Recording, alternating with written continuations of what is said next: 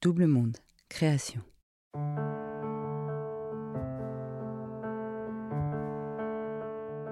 Il y a énormément de solitude dans l'addiction et cette phase-là de ma vie, elle est mortifère.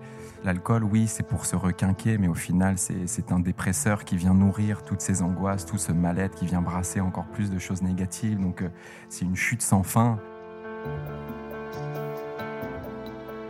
Je m'appelle Keren, Rose pour les noms intimes.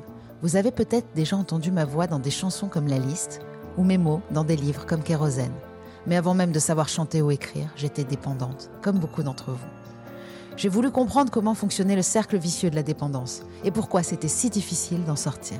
L'addiction a ses contradictions que la volonté ignore. Alors quelles sont les solutions? Au travers de discussions décomplexées avec des invités addicts, ex-addicts, thérapeutes, artistes, auteurs, je vous propose de plonger ensemble au cœur de nos modes de fonctionnement. Bienvenue dans Contradiction, le podcast pour les gens qui se donnent du mal pour aller bien. Et pour ne pas en manquer une ligne, rendez-vous sur les réseaux sociaux de Rose, de Double Monde et sur le compte Instagram Contradiction Podcast.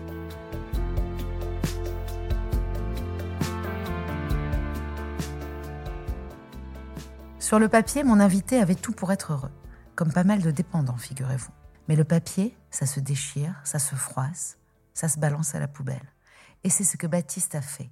Adieu l'enfance épanoui, bonjour l'adolescence névrotique et funeste, un jumeau qui prend toute la place dans le miroir, un père pudique et strict, un rêve professionnel qui s'effondre, des morts qui se succèdent. De drame en drame, Baptiste flotte sur cette terre, comme un fantôme livide, ivre du soir au matin, pour combattre la vie, sa vie. D'un jour à l'autre, la solitude et son inutilité copier-coller de la veille au lendemain, dit-il. Son livre, D'avoir trop trinqué, ma vie s'est arrêtée, ne parle pas d'alcool festif. Dès le début, il est question de s'anesthésier, de s'oublier, de se détruire, de ne pas exister. Plus il se sent vivant, plus il se rapproche de la mort. L'éternel paradoxe de l'alcoolique. Le vrai problème de l'alcool, c'est le manque de solution. Pourtant, sa mère lui en suggère une, les alcooliques anonymes. Ses meilleurs amis l'implorent d'arrêter ce cercle vicieux et viscéral. Au fil des pages, on le suit dans cette gueule de bois monumentale du 2 avril, moment crucial de sa vie. Ses démons lui font face et il le leur rend bien. Il prend la décision qui va changer le cours de sa vie. Bonjour Baptiste Mullier, je suis ravie de te rencontrer et merci d'avoir accepté mon invitation. Waouh Je suis vachement touché de, de ta présentation, Rose. Je ne sais pas trop quoi te dire, parce que ça, me touche énormément, ces, mots euh, si bien ajustés, euh, qui forcément me replongent dans ces années complètement noires, et de voir qu'aujourd'hui, après sept ans d'abstinence, je suis un nouveau Baptiste. C'est toujours assez incroyable de faire ces rétrospectives et de se rendre compte que oui, j'étais en souffrance, j'étais dépendant à l'alcool, mais j'essayais de faire ce que je pouvais pour relever la tête de l'eau, et ma solution à l'époque, c'était l'alcool, et il y a eu ces cercles vicieux-là qui m'ont, complètement détruit et il y a eu un, long temps de reconstruction. Et bon, je suis d'ailleurs toujours en reconstruction hein, à vie, hein. mais en tout cas, je vais beaucoup mieux et je suis enchanté de faire ta connaissance. Eh bien, moi aussi, je me suis euh, énormément retrouvée dans ce livre. J'ai été émue aux larmes. J'ai été tellement touchée, tellement j'avais hâte de te rencontrer que je me suis trompée de jour. Je suis arrivée un mois plus tôt euh, à notre rendez-vous. Un mois, c'est long. Ça fait un mois que je t'attends, Baptiste. Et ce qui est fou, c'est que en plus aujourd'hui, on enregistre dans un endroit particulier. C'est pas exactement là où on enregistre d'habitude. Donc c'est comme si pour moi, c'était la première fois que je faisais ce podcast. Et pourtant, je débute, mais là, je me sens très intimidée. Je vais te poser la première question que je pose à tous mes invités, qui est qu'est-ce que pour toi l'addiction Qu'est-ce que ça représente? Quelle définition tu pourrais donner avant ce 2 avril, en tout cas, euh, avant que tu aies d'autres définitions plus médicales? Oui, il y a plein, plein de définitions de l'addiction. Il y, en a, il y en a plusieurs que je peux donner, mais aujourd'hui, je, suis dans une certaine vibes pour dire que ça vient beaucoup d'un désamour de soi. Et moi, l'addiction, j'ai essayé de fuir ce Baptiste que je détestais et que je voulais euh, anesthésier à coups d'alcool, à coups de shot de vodka et n'importe quel alcool que je pouvais trouver sous la main. Parce que je ne m'aimais pas et que je voulais être quelqu'un d'autre, je voulais être ce quelqu'un reconnu et aimé extraverti, avec beaucoup de potes, pas d'angoisse, qui était capable de faire plein de choses. Et c'est vrai qu'au début, l'alcool m'autorisait à faire ces choses-là. Et plus je buvais, plus il y avait un écart grandissant entre ce Baptiste pudique que tu décris dans ton intro, ce Baptiste pudique, très très peur du regard de l'autre, peu confiance en lui, hypersensible. J'ignorais que j'étais un hypersensible et je suis, je suis aussi un profil très très anxieux. Et je voulais pas ressentir ces choses-là, donc l'alcool m'a apporté euh, cette intensité que j'ai voulu rechercher pendant des années et qui finalement m'a détruit parce que l'alcool, c'est que du fake, c'est que des émotions fake. Et oui, j'en ai beaucoup souffert. Donc pour toi, l'addiction euh, serait, euh, en quelques mots, le besoin d'être quelqu'un d'autre aussi? Je pense que l'alcool est une fuite, évidemment. C'est fuir. Alors ça peut être tout et n'importe quoi, mais moi, je me suis fui moi-même. Je me suis. Et pourquoi, en fait, tu ne t'aimais pas? Est-ce que vraiment tu, tu as les, les clés pour ça aujourd'hui, de savoir pourquoi on s'aime pas? Parce que je sais que moi, je passe ma vie à, à apprendre à m'aimer. Et plus j'y arrive, et moins j'ai besoin de consommer. Exactement. Il y a une phrase que je dis très régulièrement. Si je m'aime suffisamment, j'ai moins de raisons de me détruire. Mm. Et donc, ça passe beaucoup par des, des séances thérapeutiques. Elles peuvent prendre n'importe quelle forme. Moi, c'est c'est vraiment la parole qui m'a aidé. Donc, euh, les thérapies classiques me correspondent fortement. Apprendre à s'aimer, c'est surtout euh, s'accepter et écarter l'alcool, ne pas boire chaque jour. C'est un cadeau que je m'offre. Et donc, c'est une preuve d'amour envers moi-même. Mm. Je parle beaucoup d'amour dans, dans mon, enfin, dans mon livre. Je- C'est pas du tout mon livre. On l'a coécrit avec Judith Lossman, qui est une femme C'est tout à formidable. fait ton livre. C'est ton mon histoire. c'est ton histoire. C'est mon histoire, mais c'est on l'a coécrit et jamais il aurait pu sortir sous cette forme-là sans Judith. Donc, euh, gros big up. Oui, c'est particulier comme, euh, comme façon d'écrire. En effet, vous l'avez fait à quatre mains. Exactement. Tu parles d'un manque de singularité, donc c'est aussi de là que vient peut-être le, manque, forcément, de ne pas se sentir spécial. Dans ce podcast, moi, je raconte aussi un peu ma vie, c'est le but de partager. ne crois pas que j'essaie de prendre la vedette, le but, c'est vraiment cet échange. Moi, je connais bien ce manque de singularité en étant euh, enfant sandwich. Donc, un grand frère, une petite sœur, j'étais ni la première ni la dernière, j'étais pas la seule fille non plus, donc j'avais vraiment pas de spécificité à moi et j'ai voulu toujours me démarquer dans ma vie, essayer d'être euh, la Kérène rigolote, la drôle, celle qui quitte pas une soirée, celle que tout le monde appelle pour dire si elle est pas là, c'est une soirée de merde. En- clairement, je voulais que tout le monde se dise si elle est pas là, on va s'emmerder. Toi, euh, c'est la gémellité. Donc carrément, on est sur quelqu'un euh, euh, d'autre qui te ressemble et, qui n'a pas ce mal-être. Est-ce que c'est ça pour toi euh, la première souffrance? Qui t'a poussé à consommer? Évidemment, je pense qu'il y a forcément un lien avec la gémellité. Être deux, le monde nous considère comme une unité, et alors qu'on est deux personnes différentes. Donc, effectivement, trouver sa place, c'est très compliqué. L'addiction, c'est aussi euh, se sentir inadapté dans le contexte dans lequel on vit, et, on essaye de fuir, et l'alcool est là, ou d'autres substances sont là pour pouvoir fuir. Donc, euh, oui, dès le départ, cette gémellité, euh, un cadeau empoisonné peut-être, mais en tout cas, trouver sa place a été très compliqué quand le monde nous voit comme une unité alors qu'on est deux. Oui, et puis l'unité, c'est aussi la maladie des dépendants. Euh, je sais qu'on va vachement vers, vers ce- cette unité. On a besoin nous-mêmes d'aller vers l'unité parce qu'on se dissocie. Il y a cette personne qui a envie d'arrêter de boire, cette personne qui a envie d'être heureuse, qui veut être comme tout le monde. Et il y a l'autre. C'est vraiment les deux anges sur chaque épaule. Quoi. On est confronté sans cesse à cette dualité en nous. Oui, évidemment. Tu écris Désintéressé par mon avenir, je séchais les cours. Habité par un profond besoin d'échapper à la réalité, je buvais. Seul, en terrasse, épuisé par la soirée de la veille, toujours en gueule de bois, je devais me requinquer. Seul, je commandais des pastis. Pour un euro, c'était divin. Seul, je me rendais aux soirées. Seul, je riais. Seul, la seconde d'après, je pleurais. Donc on, sent que la dualité, en effet, est un problème, mais en même temps, la solitude aussi. Là, je suis hyper ému parce que c'est. Ouais, ça t'émeut. Il y a beaucoup horrible. de solitude, il y a énormément de solitude dans l'addiction et cette phase-là de ma vie, elle est mortifère. Je suis tout seul à Marseille, euh, en train de traîner ma valise parce que j'ai pas d'appart. Euh, Bon, j'arrive toujours à trouver euh, un appartement ou un canapé pour, pour m'héberger, mais c'est c'est épuisant et l'alcool, oui, c'est pour se requinquer, mais au final, c'est un dépresseur qui vient nourrir toutes ces angoisses, tout ce mal-être, qui vient brasser encore plus de choses négatives. Donc, euh, c'est une chute sans fin. C'est important de dire ça parce que souvent euh, on boit pour, parce qu'on va mal et je comprends vraiment qu'on le fasse en fait parce qu'il y a que ça qui peut anesthésier à ce moment-là. Mais on oublie souvent de dire que c'est un dépresseur justement comme tu viens de le dire et qu'en fait ça ne fait qu'empirer. Le moment d'anesthésie est hyper fugace. On se retrouve très très vite en fait dans un cercle vicieux. On ne sait plus si on est dépressif ou alcoolique. C'est très vrai. D'ailleurs, je suis allé voir des psychiatres pour dépression sans jamais évoquer ma, ma consommation. Ah Et donc, je prenais des médocs je mélangeais avec l'alcool. Et en fait, le problème était beaucoup plus profond que ça. C'était l'alcoolisme, qui est une maladie. On n'a toujours pas verbalisé ce terme-là dans ce podcast, mais avant tout, l'alcoolisme est une maladie c'est le dérèglement du circuit de la récompense. Je ne vais pas forcément m'étaler là-dessus. Si, si, tu peux, tu peux. Puis on l'a beaucoup dit dans tous les épisodes, c'est important, je le rappelle à chaque fois.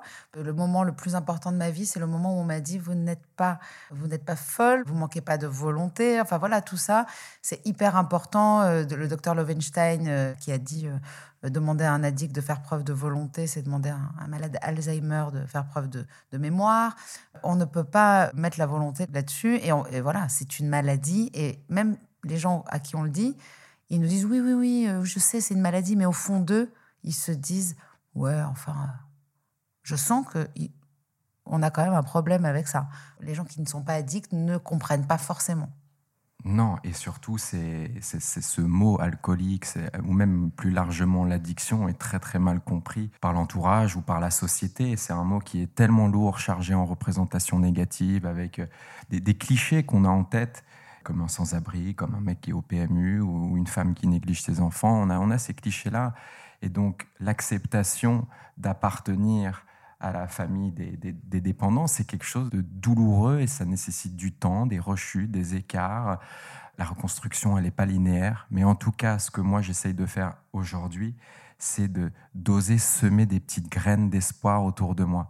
Et c'est ce qui s'est passé dans, dans, mon cas, c'est que ma maman, mes frères, mes amis, ils m'ont fait des reproches. Ils ont essayé, mais je leur en veux pas parce qu'aujourd'hui, je considère que c'était des petites graines qui ont été semées et elles ont pu éclore un jour et donc, euh, merci. C'est vrai que j'ai une chance inouïe d'avoir l'entourage que j'ai, mais merci de ne pas m'avoir abandonné. Hmm. Mais ta maman est, assez exceptionnelle. J'aime beaucoup. Euh, on a envie en fait, on a envie de, de prendre tout le monde dans les bras et de faire un gros câlin, notamment toi.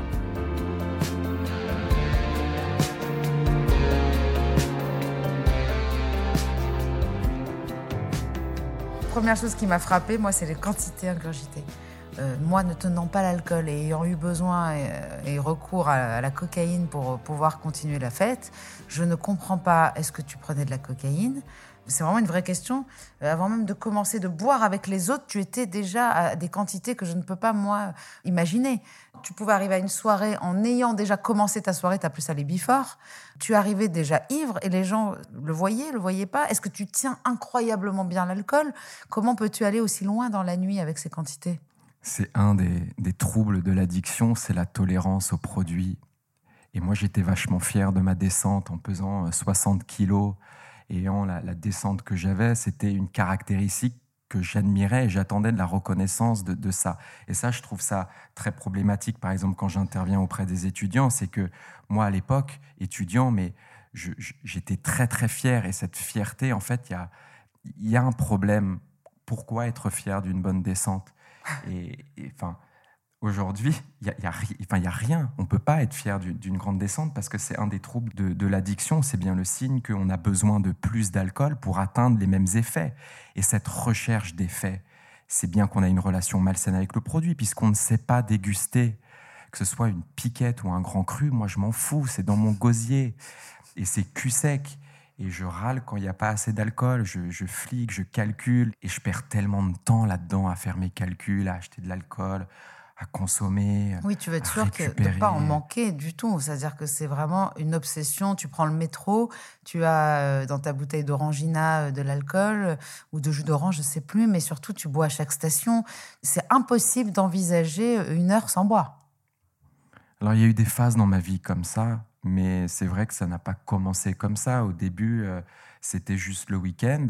Mais si on se dit qu'être dépendant, c'est être dépendant dans des contextes, dès le début, j'étais dépendant de l'alcool le week-end. C'est-à-dire que s'il y avait un week-end sans alcool, j'étais frustré, j'étais en colère, je passais un week-end de merde.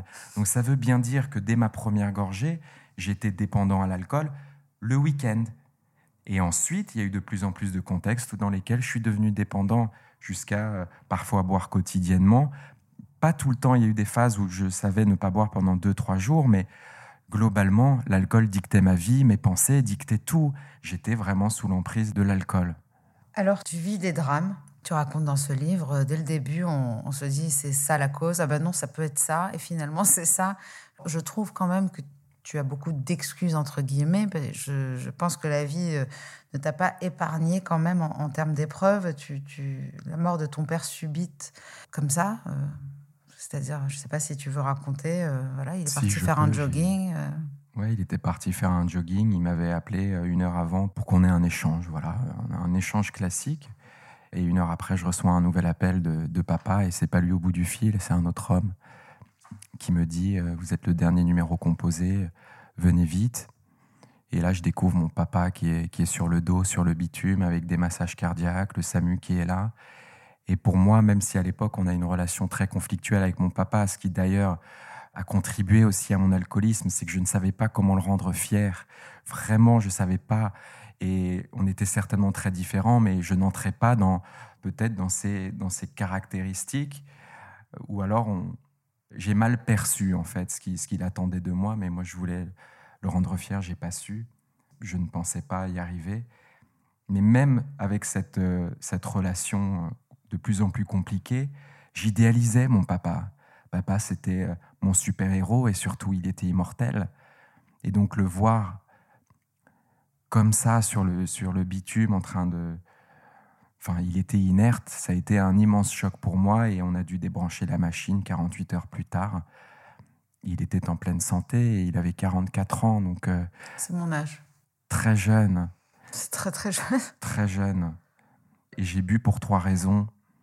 À partir de là, j'entre de plein pied dans, dans les troubles addictifs parce que je, je commence à boire pour ne plus rien ressentir du tout pour ne pas ressentir la souffrance de l'absence d'un père, pour ne plus ressentir cette souffrance, accepter de, faire mon deuil. En fait, voilà, cette fuite dans l'alcool pour m'empêcher d'être dans la réalité parce qu'elle était intolérable. Donc voilà, et sans papa, je pouvais enfin m'adonner à, ce que j'aimais faire dans la vie, et c'était sortir, m'en battre les couilles de tout. Et euh, donc voilà, ça, ça, son absence a aussi libéré les chevaux. Hein. Après, tu as dit, peut-être à très juste titre, que j'ai des raisons valables à mon alcoolisme, mais cet alcoolisme était là avant les drames, donc moi je considère qu'ils ont juste été euh, un accélérateur. En fait, on l'a euh, en soi euh, ou pas. En fait, c'est comme des maladies chroniques aussi. J'ai l'impression. En fait, c'est multifactoriel. Tu peux nous expliquer ça. C'est-à-dire qu'il y a, il y a les gènes, euh, la biologie, la chimie de, nous-mêmes. Il y a le contexte. Et puis il y a les, déclencheurs aussi. J'ai lu cette phrase que je trouvais très très très bien. Moi, c'est la rencontre de quelqu'un avec un produit à un moment T. C'est exactement ça. Il y a trois facteurs de risque. Il y a les facteurs de risque individuels notre vulnérabilité, donc comment est-ce qu'on est construit biologiquement, psychologiquement et psychiatriquement. Il y a aussi les facteurs de risque environnementaux, dans quel contexte est-ce que je grandis, familial, social, culturel? Et il y a aussi la rencontre avec un produit. Elle est essentielle, cette rencontre. Oui, c'est un coup de foudre. Hein Chacun le sien. Parce qu'on voit les dépressifs, ils vont plus vers l'alcool, euh, les angoissés aussi. Enfin, bon, je ne veux pas rentrer dans toutes les drogues, mais chaque drogue a vraiment sa particularité euh, pour les dépendants. On ne choisit pas une drogue au hasard. Non, après, si j'avais rencontré la coke sur mon chemin, je serais sûrement devenu dépendant. Mes potes n'en prenaient pas forcément. Et il y a aussi quelque chose qui est assez significatif, c'est que je suis quelqu'un qui souhaitait avoir le contrôle sur tout, le contrôle sur le regard des autres, comment est-ce qu'ils me, perçoivent, vraiment le, contrôle sur tout. Enfin, l'alcool n'est pas une drogue qui te fait garder le contrôle quand même. C'est ça tout le paradoxe, c'est que je pensais que l'alcool m'autorisait à garder le contrôle, mais finalement je l'ai totalement perdu. Mais les gens, ils voyaient quoi de toi? Parce que moi, quand je vois les quantités, je me dis, qu'est-ce qu'ils avaient en face? Quel, ah, Ils avaient un pantin, un pantin? désarticulé euh, qui, qui, rôdait, qui, qui, rasait les murs. Et... Mais encore une fois, ça s'est fait progressivement. Hein. C'est pour ça que c'est important de dire que, l'addiction est une maladie très progressive et très sournoise, parce qu'on s'en rend pas forcément compte.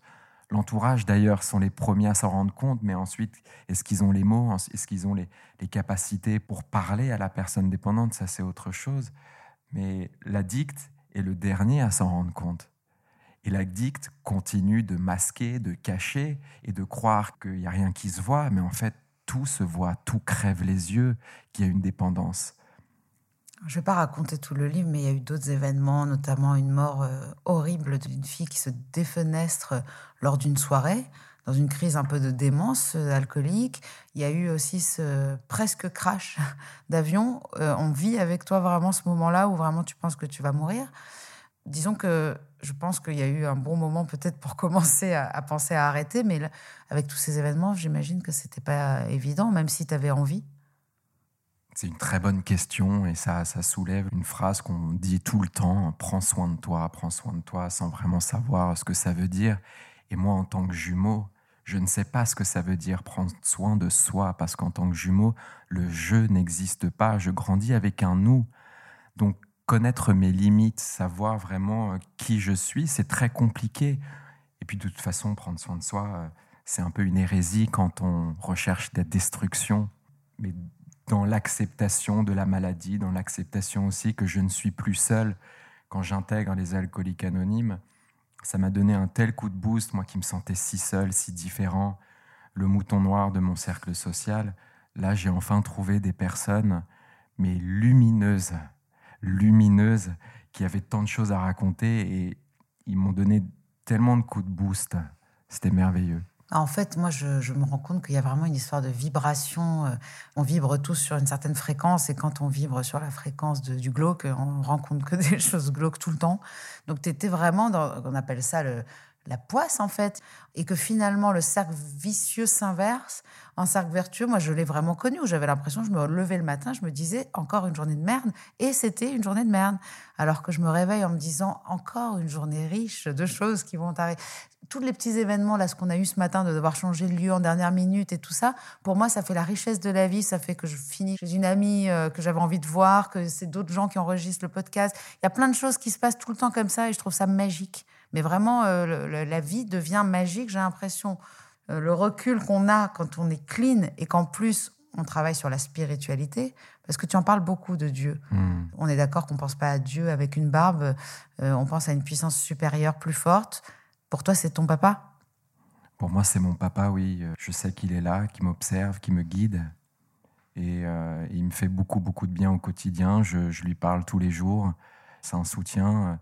Et c'est ce qui me permet de rester humble face à mon addiction. Parce que si un jour je me sens supérieur à l'alcool, c'est qu'il y a un énorme risque que je rechute et que j'oublie pourquoi j'ai décidé d'arrêter. Si tu crois que c'est toi qui maîtrises l'alcool plutôt que l'inverse, c'est la fin. C'est pour ça qu'on parle souvent de, lâcher prise dans ces réunions, parce que si je vais à la lutte contre l'alcool, si aujourd'hui je lutte pour essayer de contrôler, que je lutte pour essayer de ne pas boire, on rentre dans, dans de la colère et de la frustration qui sont des émotions qui donnent envie de boire. Donc, je ne vais même pas au combat. Je pose pied à terre, j'avoue ma défaite face à l'alcool. J'ai essayé pendant des mois, voire des années, de me contrôler. Je n'y arrivais pas. Donc aujourd'hui, ça ne sert à rien. Et puis surtout qu'il y a tellement eu de choses positives qui sont arrivées que je considère c'est les cadeaux de l'abstinence. C'est pas parce que j'ai des qualités ou que Baptiste il est, il est sympa, il est fort, on le met sur un piédestal. Non, c'est parce que je suis abstinent que je fais ces rencontres-là, que j'arrive à avoir euh, des choses qui sont réjouissantes. Ce sont que des cadeaux de l'abstinence. Moi, je suis tout à fait d'accord avec toi parce que on me dit souvent bravo, t'es forte et tout ça. Mais alors moi, je dis déjà la force, c'est pas du tout quelque chose que je recherche. J'ai toujours recherché ça, la force, d'aller en force euh, partout. Et en fait, là aujourd'hui, ce qui est simple est spirituel. C'est-à-dire que dès que c'est facile, que c'est fluide, que c'est une évidence, j'y vais. Dès qu'il faut forcer une porte, je change de porte en fait. Et je me rends compte que c'est pas du tout la force qui m'aide. Au contraire, c'est le lâcher prise. Et je crois là, tu viens de parler des groupes sans les évoquer, mais on peut revenir sur ces groupes de parole euh, dont je suis euh, friande. la première étape, c'est la capitulation. On peut rester très longtemps sur cette première étape, puisqu'il y a 12 étapes. Il y a un épisode qui va parler des alcooliques anonymes, narcotiques anonymes avec le docteur Cavaroz. Très important, ces 12 étapes, parce que la spiritualité arrive en cours de parcours très vite. Mais la première étape, c'est de dire je suis impuissant face à mon addiction, à ma maladie, et impuissant face aux produits, c'est elle qui dirige ma vie. Ça change tout en fait, parce que plutôt que d'essayer de se battre et d'essayer de contrôler et d'essayer d'y aller avec modération, on est d'accord qu'on a choisi l'abstinence parce que la modération est trop compliquée, n'est-ce pas? Évidemment. en tout cas, pour moi, c'est impossible. Ce qu'il faut aussi dire aujourd'hui, c'est quel que soit l'objectif quant à l'alcool ou une autre drogue, c'est un objectif à valoriser. Cette question de, de, conscientiser notre relation au produit, que ce soit l'alcool ou une autre drogue, c'est ça qui fait avancer les choses. Se demander, qu'on soit dépendant ou non, mais se demander pourquoi j'ai besoin de boire, pourquoi j'ai ce verre à la main, qu'est-ce que je recherche dans l'alcool? Conscientisons notre relation avec l'alcool parce que c'est ça qui fait avancer. Tout à fait. Tout à l'heure, tu évoquais le fait que les proches puissent penser parler au vrai Baptiste entre deux cuites. Donc ça, c'est hyper important quand les, proches essayent de parler à, à, leur enfant, leur frère, leur mari, leur conjoint addict. Euh, souvent, ils se disent bon ben là, il est sobre, je vais en profiter pour lui parler. Et tu dis un truc extrêmement juste. C'est pas parce qu'on n'est pas bourré qu'on n'est plus l'alcoolique qu'on est. Et donc, tu expliques très bien qu'on ne peut pas demander à un alcoolique de faire preuve de volonté, même sobre entre deux cuites. L'esprit de l'alcool est toujours là. Tu ne peux pas entendre ce que les gens ont à te dire. Mais le monde extérieur ne voit pas l'ampleur de son travail, ni la mobilisation minute après minute. Parce qu'il va nous falloir résister à l'envie de boire, réussir à avoir une vie sociale sans alcool et se sentir totalement nu dans un corps inconnu. Je ne pouvais pas m'arrêter avant dans les citations, mais c'est vraiment incroyable. Je me suis tellement retrouvée. Tu as fait un TEDx, malheureusement, je ne l'ai point vu et je vais y courir. Mais tu parles de ça? De comment parler? Euh, comment les proches peuvent aider? Moi, je me demande si mon fils demain a cette maladie, euh, ce qui est probable. Hein. Qu'est-ce que je vais faire?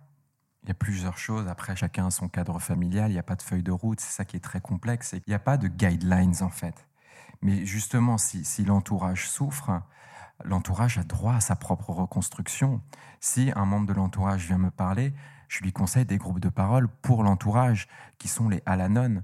Ils ont un site internet, des séances en visio ou en, présentiel. Leur site est bien fait. Ça, c'est pour les euh, proches. Ça, c'est pour les proches. L'addiction est une maladie dite familiale. Il y a peut-être une personne qui consomme, mais en moyenne, ça touche six ou sept autres personnes de l'entourage qui souffrent avec. Et donc, évidemment que l'entourage a droit à, à ses ressources thérapeutiques pour peut-être avoir plus de ressources, mieux comprendre ce que c'est l'addiction et du coup, peut-être mieux communiquer. Il y a une phrase d'une addictologue qui dit que l'addiction est une maladie du lien qui se soigne par le lien. C'est tous ces liens rompus qui nous entraînent dans la solitude, qui font qu'on se sent extrêmement seul et notre seul lien, c'est l'alcool. Et déjà, le lien rompu avec nous-mêmes. Exactement. Notre lien rompu avec nous-mêmes aussi, très juste. Et pour essayer d'avoir des, moins, moins de tentations, essayons de renouer avec des liens plus sains. Alors ça peut être le sport, ça peut être la méditation, ça peut être les groupes de parole, la thérapie. Mais je pense que vu que la maladie est multifactorielle, pour moi, le rétablissement l'est aussi. Je m'aperçois que c'est pas une seule chose qui fonctionne, euh, c'est des choses couplées avec d'autres choses. Le docteur Carella nous l'a bien expliqué dans le premier épisode. Parfois, il y a des gens qui m'écrivent et me disent euh, comment tu as fait. Euh, je demande s'ils sont suivis. Ils me disent oui, j'ai un addictologue. Pour moi, ça ne suffit pas. En fait, il faut remplacer cette béquille. C'est une béquille, l'addiction. On en a besoin pendant un temps. Si on l'enlève, on tombe. Donc, il faut plein d'autres nouvelles choses euh, vertueuses. Qu'est-ce que c'est tes clés à toi de rétablissement? J'en ai utilisé beaucoup, c'est vrai. Euh, je suis allé voir différents types de, médecins ou de, médecine alternative, euh, l'acupuncture, euh, la méditation, la sophrologie, les groupes de parole, le sport. Le sport, c'est mon exutoire. Je suis fan, fan de foot et j'ai cru que l'alcool m'apportait du talent quand je jouais au foot. Donc je jouais ivre-mort et ça, ça se terminait pas très bien. Et je redécouvre tous ces plaisirs sans filtre, sans masque et c'est absolument magnifique d'être soi. Alors c'est terrifiant aussi, hein. je ne dis pas que c'est facile quand, quand j'arrête à l'âge de 24 ans, comme tu le dis si bien, je suis dans un corps d'inconnu que je dois me réapproprier hors alcool, c'est terrifiant, mais si on se recentre sur 24 heures à la fois, ou même 6 heures à la fois si on a envie, mais se recentrer sur un laps de temps où on sait se faire confiance. Parfois c'est 5 minutes par 5 minutes.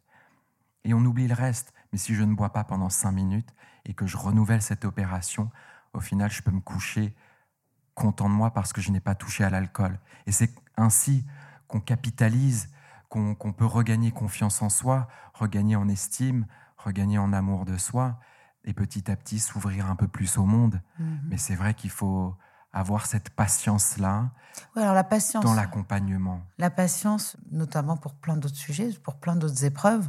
Je crois que ce qui fait qu'on n'y arrive pas souvent, c'est qu'on veut tout tout de suite Et ça ne marche pas, jamais, pour rien en fait. la, plus grande des, ascensions s'est faite euh, évidemment à commencer par un petit pas.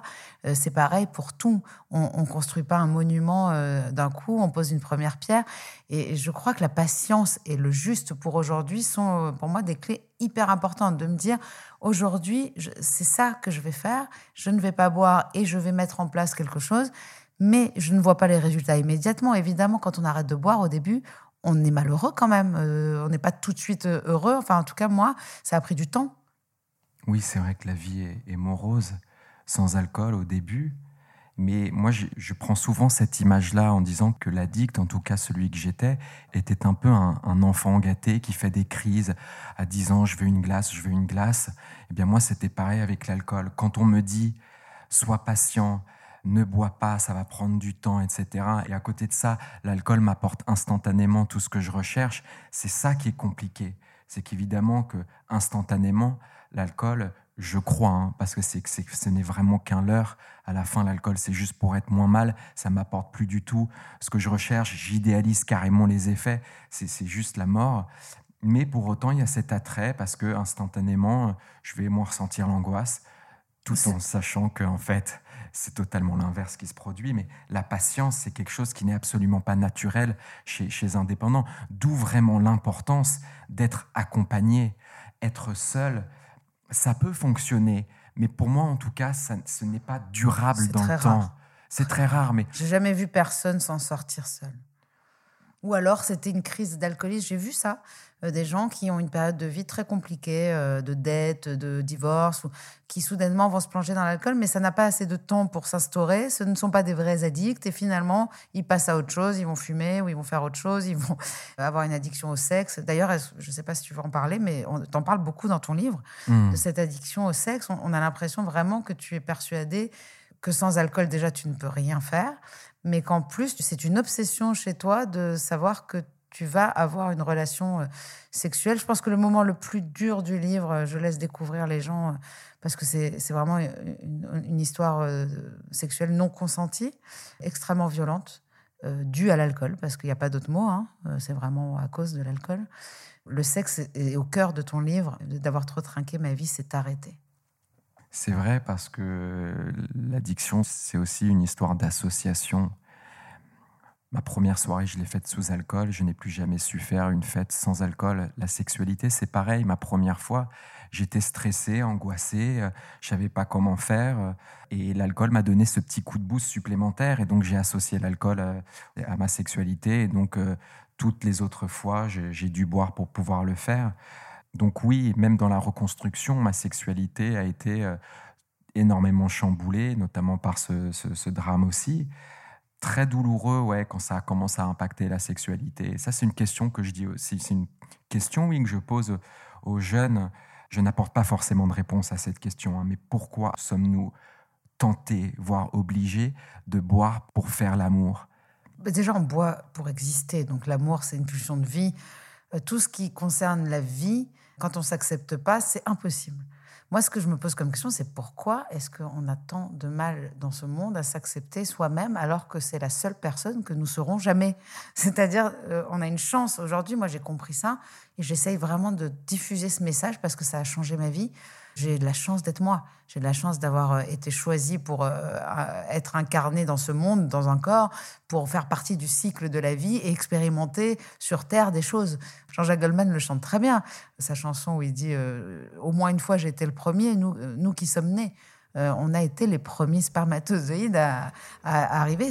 Et c'est un miracle parce qu'ils sont des millions.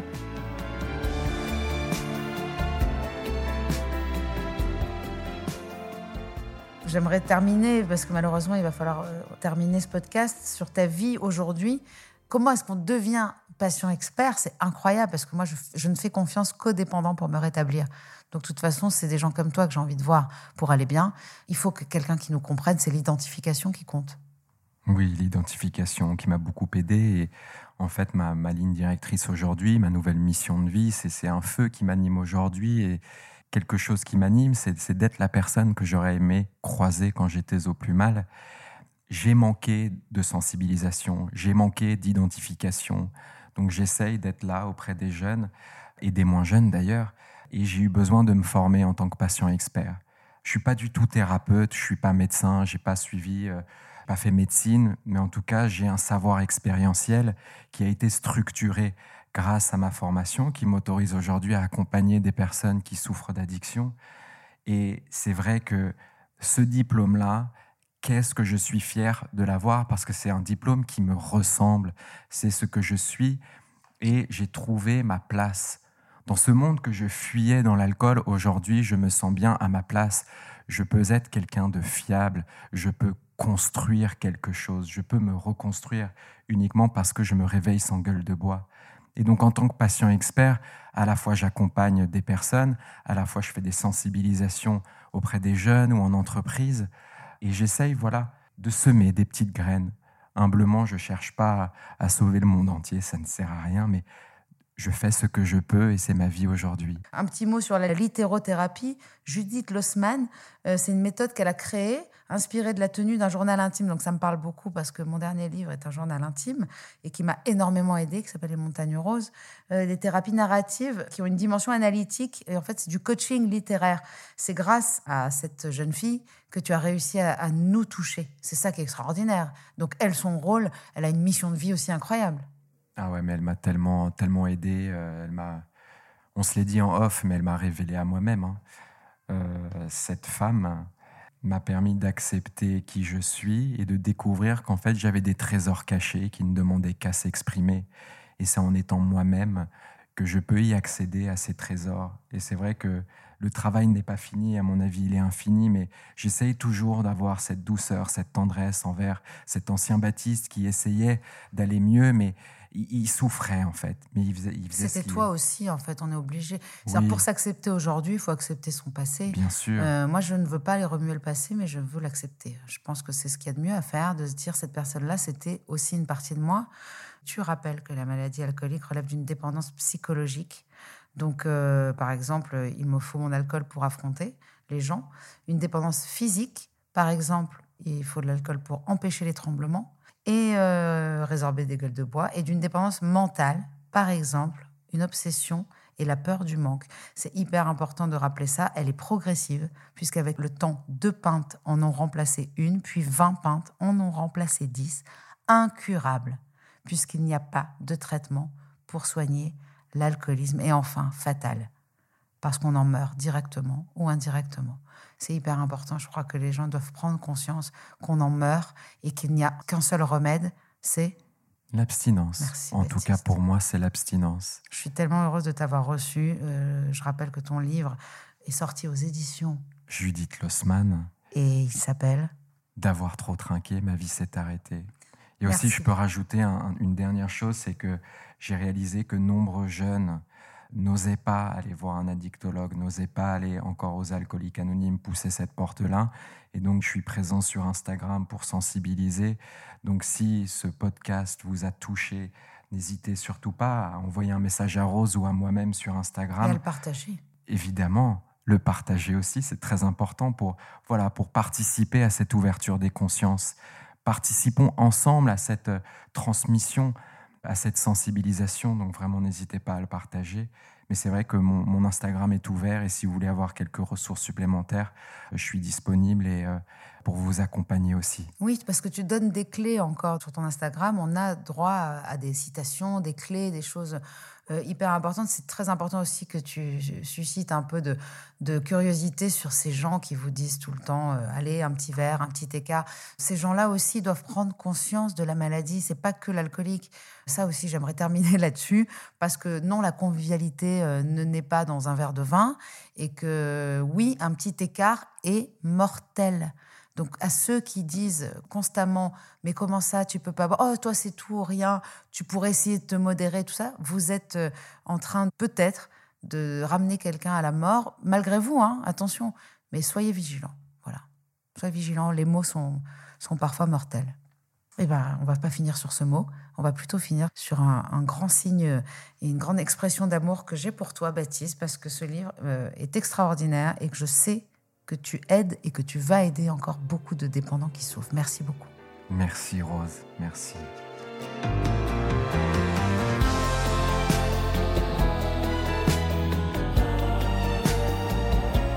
Rendez-vous chaque semaine sur toutes vos plateformes de podcasts préférées. Et en attendant, on se parle sur les réseaux sociaux de Rose, de Doublement de Création et sur le compte Instagram Contradiction Podcast.